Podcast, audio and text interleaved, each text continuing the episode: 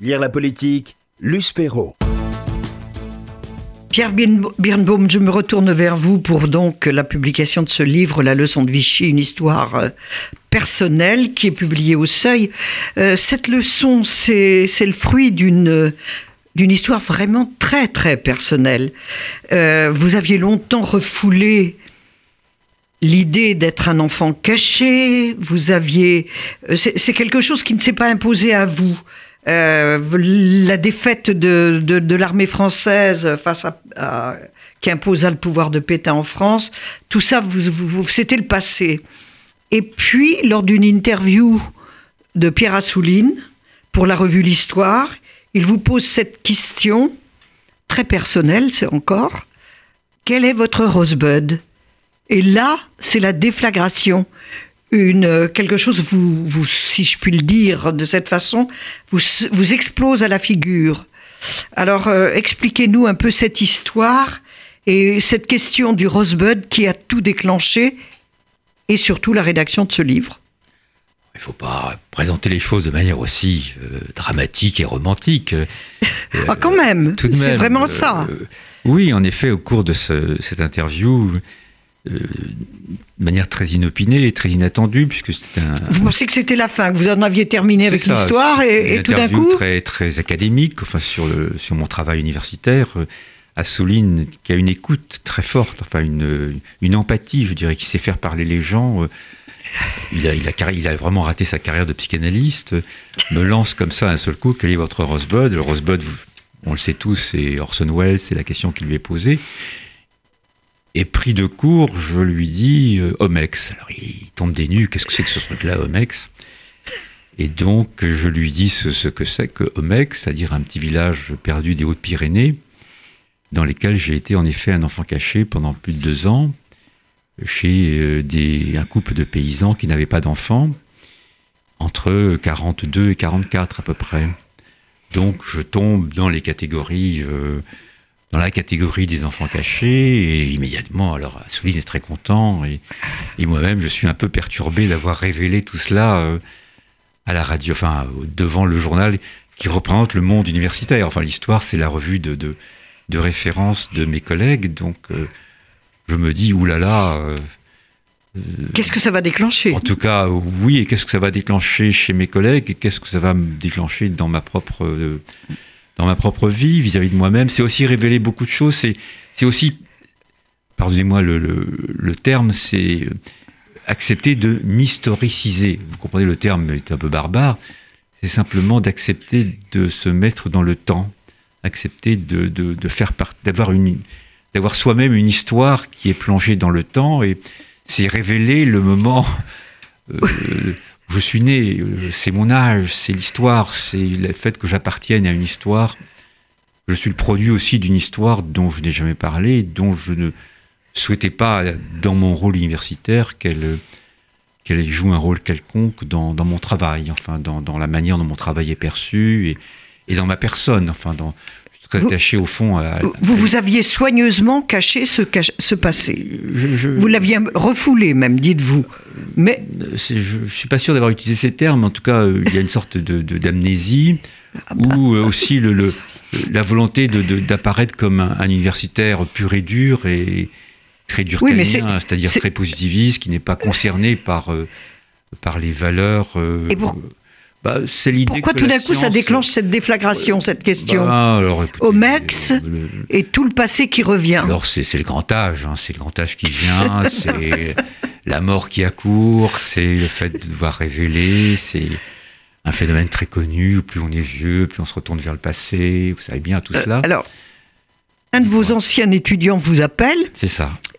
Et vous repartez à Omex. Et il est peut-être possible que si cet étudiant ne m'avait pas appelé, peut-être que j'en serais resté là. Mais oui, mais c'est ça, qui, ça qui, est intéressant. Voilà un étudiant qui, a suivi mes cours, il raconte tout ça, il est tout à fait émouvant, il venait depuis Tarbes. J'étais un professeur très exigeant et très méchant. Vous, vous, n'êtes pas étonné. Hein. Mais j'avais cours à 8 heures du matin. Donc j'avais 300 étudiants en maîtrise. Dans un amphithéâtre non chauffé, on était en manteau et à 8 heures du matin, parce que je faisais cours de 8 heures à 11 heures, et à 11 heures, je filais où? Non pas voir ma maîtresse, mais aller en bibliothèque. Donc ça m'a permis de travailler un petit peu. Mais les étudiants, c'était un peu dur pour eux parce qu'il fallait qu'ils viennent très tôt. Et donc ce garçon venait depuis Tarbes la veille de train de nuit. Il débarquait, donc il y avait une sorte d'attachement à, à, ce professeur un peu sadique qu'il a martyrisé. Et donc il me téléphone et il me dit euh, Je tombe des nues, euh, je suis moi-même à Omex et je suis devenu euh, au fonctionnaire de la préfecture, enfin régionale, et je découvre que vous-même vous êtes lié à Omex et donc. À Lourdes à Lourdes et à Omex et ce village.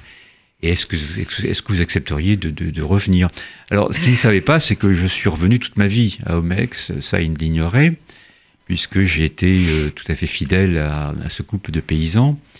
Et j'ai été toute mon enfance, pratiquement chaque année, peut-être pas chaque Ces année. Ces paysans qui vous avaient recueillis. C'est ça.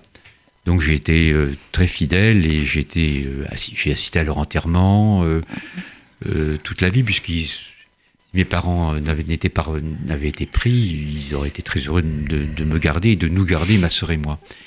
Donc il y a une fidélité dans le temps qui s'est instaurée. Donc ce retour à Omex, c'est un retour, je dirais, presque public, beaucoup plus que public que privé. Il y a ce que vous appelez la scène primitive. Alors, c'était quoi? C'est le, c'est le, le, récit. Le récit, oui. Alors, le livre commence. Le transport de Félicie vous transporte, la mère de Maria, la, la, paysanne qui vous, qui vous a gardé à Omex. Félicie, vous, qui, qui, livre des draps à Lourdes, vous transporte sur sa carriole traînée par un âne voilà, jusqu'à Omex. Donc, Et là, c'est une nouvelle vie.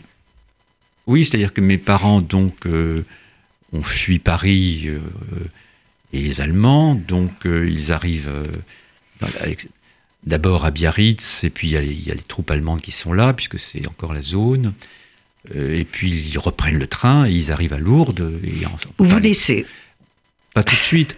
Et on peut pas aller plus loin que Lourdes, puisqu'il y a les Pyrénées, donc il y a des dizaines de milliers de juifs qui sont euh, dans une sorte de trappe entre les Pyrénées. Oui, parce que les frontières ont été fermées. C'est ça.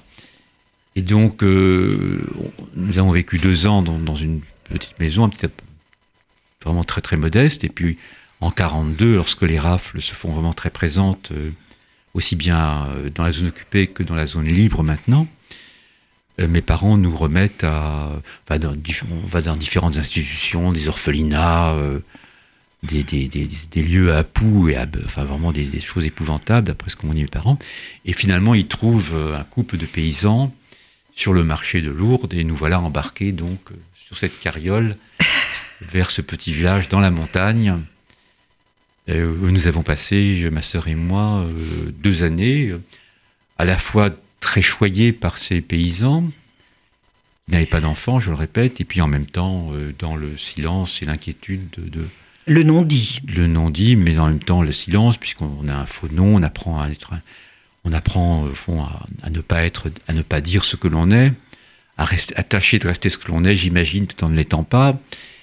Euh, les menaces sont permanentes puisque les Allemands font des rafles un peu partout, euh, débarquent dans ce village. Je raconte un peu tout ça dans le livre puisque l'intérêt de ce livre, c'est que peut-être, enfin l'intérêt, je ne sais pas, je, je, je retire ce terme, enfin, l'originalité peut-être de ce livre plutôt, c'est de ne pas être un livre d'égo-histoire comme on les fait maintenant.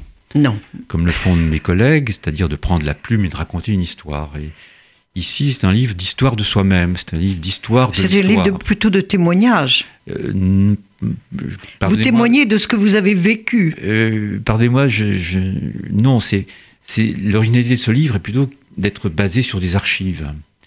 C'est-à-dire que ah oui, personne n'a jamais vraiment... Euh, le, le, plus beau livre qui existe dans ce domaine, d'enfants cachés, c'est le livre de Friedlander. Lorsque le, lorsque le souvenir revient, lorsque euh, mais Friedlander est un historien, mais lorsqu'il prend la plume, il, il le fait comme un, comme un romancier, comme un, comme un littéraire. Et là, au fond, j'ai essayé justement, par, par besoin de rester universitaire, probablement, de faire une histoire de moi-même, c'est-à-dire de chercher un matériel d'archives neutre, froid et académique. Les archives départementales Archives départementales, archives nationales, archives de police, non, non, à Paris aussi. Euh, différents lieux d'archives. Et si, si d'aventure vous, vous, ouvriez ce livre, à chaque page, en bas de page, il y a beaucoup de références d'archives. C'est-à-dire, c'est oui, mais... pas tellement un livre de, de mémoire et de souvenirs que d'un livre de, euh, basé sur un matériel incontestable où l'on voit effectivement où je me vois dans les listes des Allemands, je me vois dans les listes de Vichy, je me trouve, je trouve mon propre nom. C'est-à-dire c'est pas une mémoire, c'est pas une histoire racontée, inventée. Non, c'est corroboré par les archives. C'est euh, fondé sur des archives et corroboré sur des souvenirs par des souvenirs. et c'est un peu ça qui est un non pas original, mais c'est un peu, je pense, intéressant. C'est bizarre que vous, parce qu'en en vous lisant, c'est pas du tout ce qu'on sent. On, sent que c'est le témoignage qui compte. Bien sûr. Et, les archives corroborent le témoignage. Alors, vous expliquez ensuite la déflagration qu'a été pour vous la lecture de Paxton. Vous, avez, vous aviez été un, universitaire qui tenait à rester un universitaire dans son rôle de professeur et tout le reste, vous l'aviez en quelque sorte mis de côté. Et les premières alertes en 73, quand Paxton sort son livre, Vichy et les Juifs, c'est quand même un choc pour vous qui ne croyez qu'en l'État. Écoutez, là encore, je m'excuse d'aller un petit peu, de nuancer un peu ce que vous dites. Ce qui, ce qui est peut-être frappant. Il faut bien vous provoquer un peu pour que vous répondiez. Mais ce qui est un peu frappant, c'est au contraire la manière dont je l'ai lu avec stupéfaction, mais ça n'a rien changé finalement à mon, à mon travail, à mes intérêts, et, à, la posture que vous aviez pris comme professeur. Et là encore, c'est pas une posture à une, à une fonction, c'est-à-dire à un rôle. une posture, elle est parfois affectée. Non, non, non. C'est tel que vous conceviez votre rôle de ben, professeur. qu'on doit concevoir son rôle de professeur et d'universitaire, c'est-à-dire effectivement de, de, de, tenir un peu à l'écart dans son travail euh, ce qui est de l'ordre de, des valeurs, de l'idéologie, des, des, et oui, enfin, quand même d'apprendre que l'État, quelque part, a trahi, alors que pour vous, l'État, c'était la légitimité, c'était le droit à l'émancipation. Ça, représentait quand même euh, un lien. Vous avez inventé la notion de juif d'État. C'est quand même quelque chose, une déflagration, quand même, d'apprendre que l'État a trahi. Tout à fait. Et euh, c'est une déflagration dans ma petite tête, peut-être, mais pas vraiment complètement, puisque je continue à vouloir, au fond, euh, jusqu'au très longtemps à tenter de, sauver cet État et de sauver cette dimension qui me paraît essentielle à l'histoire française, dont les Juifs ont également euh, depuis la Révolution euh, et même avant, même les mmh. rois n'ont parfois n'ont pas été euh, si durs avec les Juifs. Il y a aussi tout, enfin il y a une historiographie là-dessus. C'est une réflexion beaucoup plus générale sur le rapport entre les Juifs et l'empereur, le roi, l'État comme forme de protection. C'est ce qu'on c'est ce que Yerushalmi appelle. Et même le pape en Avignon. Et même le pape, ce que Yerushalmi appelle l'alliance verticale. Au fond, tout mon travail d'universitaire est une sorte de transposition de cette alliance verticale indispensable. Le, au fond, ce qui est frappant dans, dans, ce travail et dans cette recherche, c'est de trouver des rapports de l'État sur moi-même. C'est-à-dire, euh, en allant aux archives à Tarbes, aux archives départementales ou à Paris, aux archives nationales, on trouve des rapports de préfets, des rapports de, de cet État sur moi-même. Et donc je publie des documents où c'est cet État qui me cherche. Et j'en donne des exemples tout à fait bouleversants de la manière dont l'État, pour le dire simplement, a voulu ma peau. Ben oui, c'est ça. C'est là le paradoxe.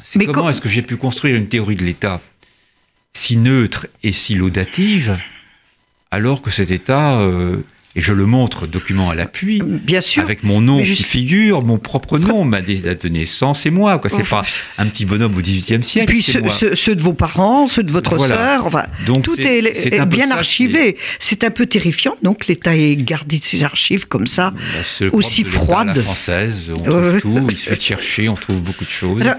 donc c'est là le paradoxe finalement. Pierre Birnbaum, dans cette leçon de Vichy que vous publiez donc au Seuil, comment, expliquez-nous comment vous avez vraiment compris, réalisé et accepté que vous étiez un enfant caché, refoulé par cet État que vous avez, vous n'avez eu de cesse de célébrer, l'État de Vichy, mais c'était et c'est aux fonctionnaires zélés là, complices un peu, un peu beaucoup des nazis, euh, et de la solution finale. Comment avez-vous ah, fini par accepter et vous révolter?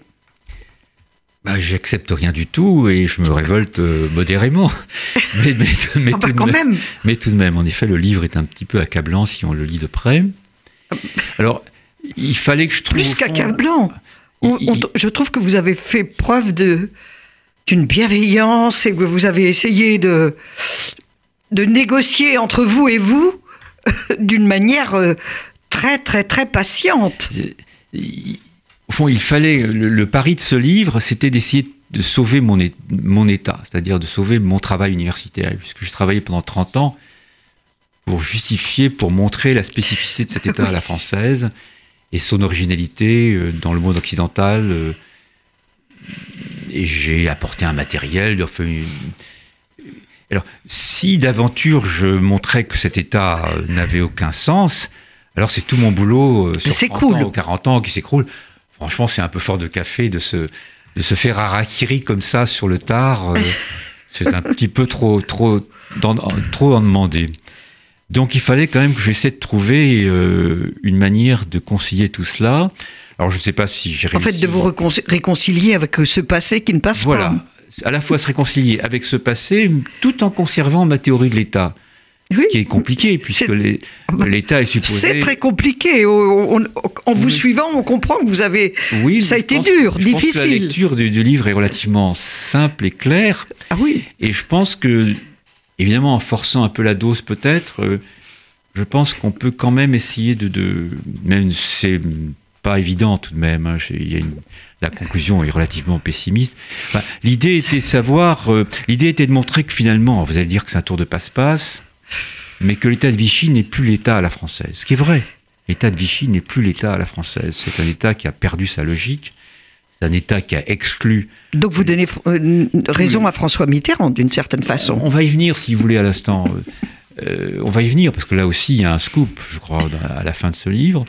Euh, L'État de Vichy n'est pas l'État à la française, c'est-à-dire un État méritocratique, universaliste, respectueux de tous les citoyens, quelles que soient leurs valeurs, leur religion, un espace laïque. L'État de Vichy tourne le dos à l'État à la française, remet en question, pourquoi Parce qu'il est pris en charge, et euh, aussi bien Mitterrand que Chirac que Emmanuel Macron vont le dire tour à tour, l'État de Vichy est pris en charge par l'extrême droite, par la contre-révolution, par la, partie de la France, elle est française, qui qui n'a jamais accepté la Révolution française et qui triomphe avec Vichy, qui triomphe de l'affaire Dreyfus, qui triomphe de ce passé et qui enfin revient au pouvoir. Donc cet État est, d'une certaine manière, euh, devient l'instrument servile de cette idéologie hostile à l'État, hostile à la République et empreinte d'un catholicisme intégriste. Donc le tour de passe-passe était de montrer, mais ça, ça reste peut-être un tour de passe-passe, de montrer que cet État, mais quand même, j'essaie de le montrer, par exemple, il y a tout un ensemble de pages sur le, le rôle du commissariat général aux questions juives, qui est créé tout de suite en 41 et qui est dirigé par des fous, par l'extrême droite, des militants d'extrême droite, mais aussi par des conseillers d'État. Oui, mais Donc on, va- on a, on a une, une osmose dans cette institution entre les hauts fonctionnaires qui sont les miens, de l'État que je respecte, oui. avec les fous. Oui, oui. Oui, mais, mais Pierre Birnbaum, vous, vous publiez aussi un certain nombre d'archives, hélas, on va devoir conclure là-dessus, qui montrent que l'État, l'État qui est redevenu l'État français Oui. à la Libération, n'a pas épuré, n'a pas expurgé les gens de la magistrature qui ont été les premiers à appliquer les lois de Vichy avec les sections spéciales, les hauts fonctionnaires, préfets et sous-préfets qui ont collaboré terriblement euh, sans se poser vraiment de problème à la solution finale. Et vous découvrez aussi dans votre carrière d'universitaire que les grands prof- professeurs qui vous ont protégé, qui vous ont encouragé, ont été quand même pas très clean pendant la pen- pen- pendant Vichy. Alors, Donc comment c'est dur hein, de, ce constat à la fin. C'est le titre de ce livre, c'est que la leçon de Vichy, c'est qu'en effet, l'État n'est pas redevenu vraiment un État tel qu'on le.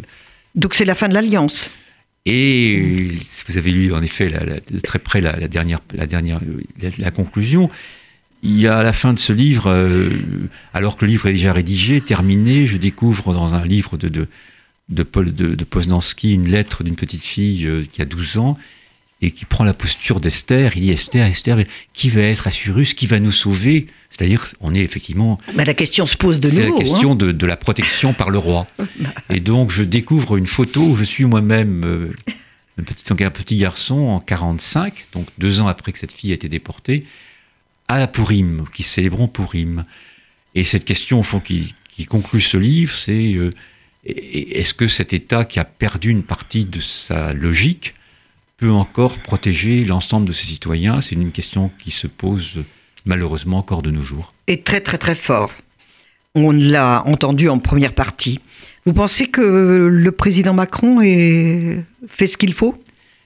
Pour revenir à l'État Je ne suis pas dans ce tel que vous le. Je, pense que quel que soit ce qu'on peut dire du président Macron, il reste euh, très attaché à un État fort à la française, même si, en même temps, de manière contradictoire, il se présente comme le monde du marché, du libéralisme, qui va à l'encontre de cette structure étatique.